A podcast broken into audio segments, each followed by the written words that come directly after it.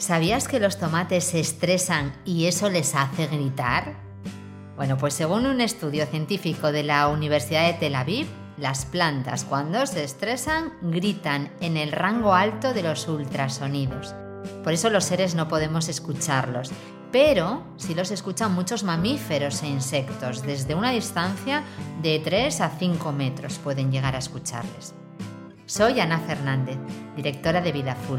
Quédate hasta el final de este episodio si quieres saber más del estrés de las plantas, pero sobre todo quédate para conocer el gran cambio que te proponemos para mejorar el estrés de tu semana.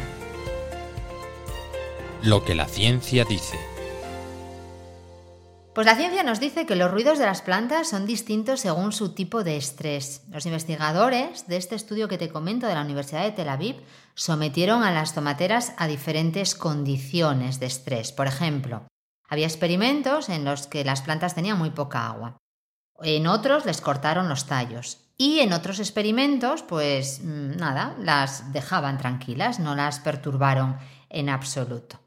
Y lo que hacían era, en cada uno de estos experimentos, grabar sus sonidos con micros, en dos espacios, en un laboratorio, y por si el propio laboratorio las estresaba a las tomateras, pues también las grabaron en un invernadero real de cultivo. Sus conclusiones. Pues que cuando los tomates están estresados, gritan hasta 50 veces por hora. Cuando no están estresados en absoluto, no hay prácticamente ruido. Y ese ruido o esos gritos pues son sonidos que emiten y son sonidos distintos incluso dependiendo del tipo de estrés. No es lo mismo el estrés de no tener agua o el estrés de una enfermedad al estrés de cortarles los tallos. Los sonidos son distintos. Esos ruidos se producen en el interior de la planta por la expansión y el colapso de burbujitas de aire en el sistema vascular de las plantas. Bueno, pues mira, en esta misma línea la ciencia muestra cómo el estrés en el ser humano produce ruido cerebral debido al aumento de cortisol en sangre que llega a los receptores de la parte del cerebro que conocemos como hipocampo. O sea que en nuestro cerebro también hay ruido. El estudio sobre los tomates nos hace abandonar la idea de que el mundo vegetal es un mar de tranquilidad y paz. Las investigaciones sobre el ruido cerebral en los humanos nos llevan a la conclusión de que el estrés no es una enfermedad silenciosa, porque genera ruido en nuestro hipocampo. Ruido que afecta a lo que hacemos, nos distorsiona la realidad y nos impide movernos por la vida con calidad de vida. Concluyendo que el mundo que percibimos no es el mundo real. Los tomates, fíjate tú, nos demuestran que la mayor parte de lo que ocurre en la naturaleza seguramente se nos escapa.